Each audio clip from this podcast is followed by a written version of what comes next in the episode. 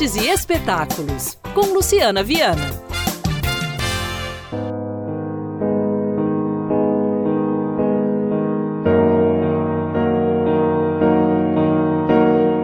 Estreante na quarta oitava campanha de popularização do teatro e dança de Belo Horizonte, a tragicomédia Ópera Massacre foi concebida durante os momentos mais dramáticos da pandemia, resultado de uma crescente onda de angústia de seu idealizador, o historiador, autor e diretor teatral Gustavo Dess, que sentia como resultado daquele contexto atípico estar sob a iminência de uma tragédia pessoal. Além das angústias, o noticiário, durante o período, também o influenciou na construção do texto. Como forma de escapar da angústia, solidão e melancolia, ele mudou o cardápio musical, redescobriu a música clássica e se rendeu de vez ao gênero do absurdo, gênero teatral favorito dele. Nesta trama inusitada, uma família entra em colapso quando se vê obrigada a preparar o velório da matriarca, uma distinta cantora de ópera que resiste bravamente, mesmo numa condição de extrema vulnerabilidade. Com forte apelo existencialista, o enredo é marcado por aflições de todos os tipos: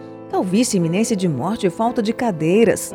E, consequentemente, um desejo incontrolável de sentar, o que nos remete a vivências diárias, até então obscurecidas pela rotina massacrante de todo dia. O espetáculo está na 48ª campanha de popularização do teatro e da dança de Belo Horizonte, Ópera Massacre, no Teatro SESI Minas, próximo sábado, dia 28 de janeiro, às 8 horas da noite, e no domingo, dia 29 de janeiro, às 7 da noite. O Teatro SESI Minas fica na Rua Padre Marinho, número 60, Santa Efigênia. Ingressos promocionais 20 reais nos postos do Simparque ou pelo site vá ao teatromg.com então programe-se e divirta-se.